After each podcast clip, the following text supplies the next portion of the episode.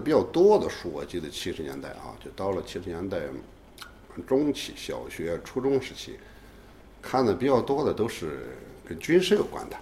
那个时候就是很有很多种教材啊，那种六十四开的小本儿，白皮儿上面红字，什么什么什么炸药的造法啊，地雷的造法啊，地雷有几种发火方式啊，全是这样的东西。因为那个时候叫备战备荒嘛，然后是什么台湾要打过来，或者我们准备打过去啊，就是这样，各种枪、火箭筒的使用啊，就是这样的。所以我很小嘛，研究的比较比较比较比较深入是关于的如何造地雷，所以我会造很多地雷啊。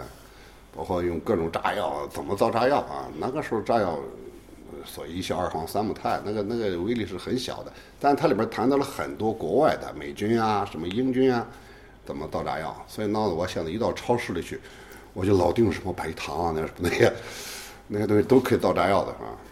那家家都发地雷，发那个铸铁的地雷，你们家造，你们家造好嘛？我就造了好些。我曾经把地雷把我们那个院子给武装起来。然后就上学去了，然后回来我一想坏了，万一这个这个这个我妈妈提前回家一推门麻烦了嘛，赶紧回去把它拆吧了什么的。那个时候这种东西印象比较深刻，备战备荒嘛，而且地雷战就是发生在山东海洋的嘛，所以说积极推广地雷战，又是住在山区，造石雷啊什么的，山山的一些地方一些石头都都掏空了，就可以随时准备装上炸药，就跟地雷战了一样，鬼子从这儿进来的时候，咚就炸啊，这类东西。上课的我们上学，每人都有一杆红缨枪，然后一上学就放在那个那个黑板的旁旁边一侧，哇，一大片，哇，那个红缨子很好看。一下了课，院子里都有很多那个用草扎的，什么美的、苏绣，什么蒋光头。下了课练刺杀，啊，当一响，赶紧回去上课去了。当时是那样，基本上也不怎么学习，学农、学军啊，我们没什么学工，因为在乡村没有工厂。在那个时候看这类的书。比较多，有功能性的。还有一本书，我印象当时印象对我印象比较深刻的就是一个中草药图谱，就《中华中草药图谱》。那个书对我印象太深刻了。但当时有合作医疗，然后我去的时候就摆着很厚的一个一个词典，等于是。但当时里边有很多图是手绘的，各种中草药的药性啊、用药理啊、用法呀、呃什么分布产地啊什么的。哎，那个时候有一个很重要的一个一个事儿，就是我们经常要到山上挖草药。小孩儿挖点草药回来就可以卖，晒干了呀，或者咱们就卖给合作医疗，或者卖到他们专门有收购的，可以挣点钱啊。什么，柴胡啦、防风啦、丹参啦，就是各种各样的什么地黄啦。所以那个书我就特别好奇，那么厚，很多字，那应该得上百万字都不止吧？但那个书啊，前面已经是少了一些了，都翻没了，因为。那个合作医疗的那个大夫，乡村那个那种大夫，用个牛皮纸把它糊起来，上面用圆珠笔来回重着写，啊，中华什么中草药图谱，啊，还插图本（括弧插图本），就是刚就是那个白描的那种。那个书我翻开了有半年多，哎，那个给我印象非常深刻。所以我最近就在画一画一套中草药图谱，就跟那个书有关啊。因为你了解那东西，可以到山上可以挖药来卖钱。我们那一带鲁中一带的山区，那种北方的很多草药，啊，应该上千种都不止啊。但是可以经常收购的也就那么十来种。嗯，到了春天，清明前后啊，呃，谷雨前后，这个时候就挖那个，长出一尺来，就是那个柴胡。那个再高了就是柴火了，那玩意儿还长得比人都高啊。但是那么一尺左右的时候，把它刨来，两根刨来晒干了，就可以卖。当时很便宜，我一斤几分钱，干了，干了一斤一大堆，几分钱，但一分钱也是钱，苍蝇也是肉，是吧？但特别逗的那个年代，我遇上了很多古书。按理说农村也没有图书馆，我这个同学的爷爷家，他过去是个老秀才，好多线装书，《诗经》啊什么，我现在我还有一套。啊，是铜版铜版印的，是民国呃民国初年印的一套非常好的一个一个简造版一个《诗经》啊，四册一函。当时这个书是用来干嘛？是垫床腿的。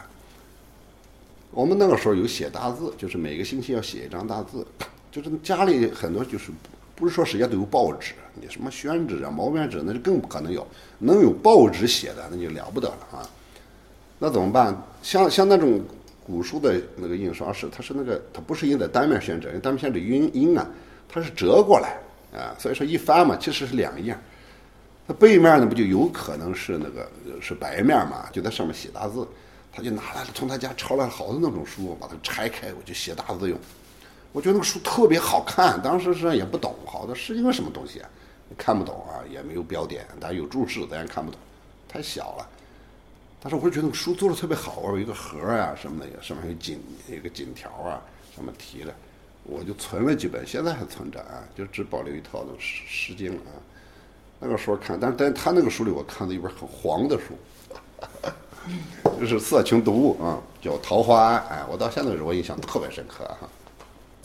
我看的第一本关于色情读物，很色，那比那个《金瓶梅》色多了啊。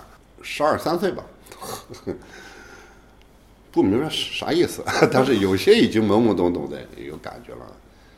对，说这这本书对我现在为止印象还很深刻。我后来我还找过这本书，后来发现找到了各种版本都是节本，太干净了。那个时候跟我们现在不一样，资讯它有点太有限了。比如苦菜花，苦菜花里边会有有有几页，那那几页你看翻的翻阅率就很高了，都脏了，就是有一点那种，哎，什么结个什么结个吻啊，什么如此的，搂搂抱抱的，这就算是当色情读物来看了啊，也就属于那样的，印象都比较深刻。那个时候正是处于青春萌动期嘛，对这种东西都很好奇。我想那些大人更好奇。所以一看那几页，很明显都已经翻成那个样子了。但是那个年代是比较流行的，就是比较喜欢看长篇小说啊，《御刀弄潮》啊，《平原游击队》啊，《金光大道》是吧？浩然的《金光大道》，全是全是这些书嘛啊。但是这些书有时候你也看不到啊。但是那个年代有一点就是说，有一本书就大家传来传去，那种长篇小说基本上前二三十页、后二三十页都没了，就翻毛了都啊。我印象很深刻，我第一次看那个什么平原平原游击队，平原作战啊，平原游击队的那个那个长篇小说，是我一个同学的，我就特想看，特想看，他就死活就不借给我。后来他说有个东西你给我，我就可以借给你看一晚上。我说什么东西？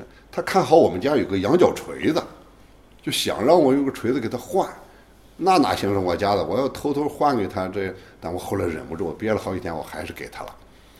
书拿回来，完了就看。那个时候没有电灯啊，点个煤油灯，我一夜必须看完，第二天还给他。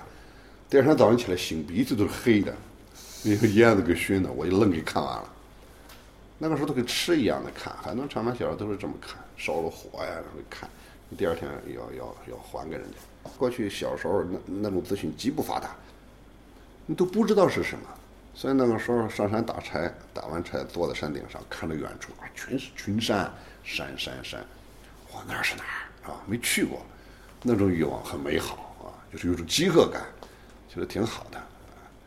那说饱汉子不知饿汉子饥啊，好像觉得好像饿的人，好像是是是挺值得同情的。但是现在反过来，这饥汉子不知饱汉子饱是吧？现在这个饱汉子饱很难受，你无从选择了。所以像你们这种都是在在这么一个一个一个知识经验的这么一个时段里，这么个时时代里过来，你们知道的太多了。但是你想想，你们能不能形成一个体系？这个时候实际上需要那种深度的阅读。哎，这里建立一个超市，啊，像一个人一样，像个超市，货都拉来了，堆堆堆满一堆，是吧？但你得把这个往哪儿放？放哪个格里？哪个框里？这是很重要的，它有一个体系。哪个框放什么东西，这不能随便动。